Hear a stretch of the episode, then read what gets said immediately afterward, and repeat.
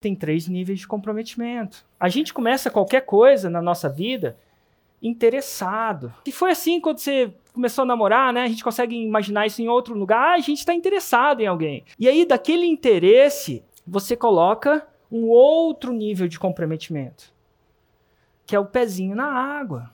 O pezinho na água, no comprometimento, você começa a ficar com a pessoa. Mas você ainda não, não casou. E quem é casado sabe que é muito diferente. E aí vem o nível acima desses níveis de pezinho na água. Aqui, gente, vem o nível do comprometimento. Aqui você casa com a pessoa. Aqui não tem mais desculpas. Aqui você promete para ela na saúde e na doença, na alegria e na tristeza, que você vai dar de tudo para fazer aquilo funcionar. Se você não ficou com um cookie na mão entre aqui e aqui, é porque você não, você não considerou essa parte.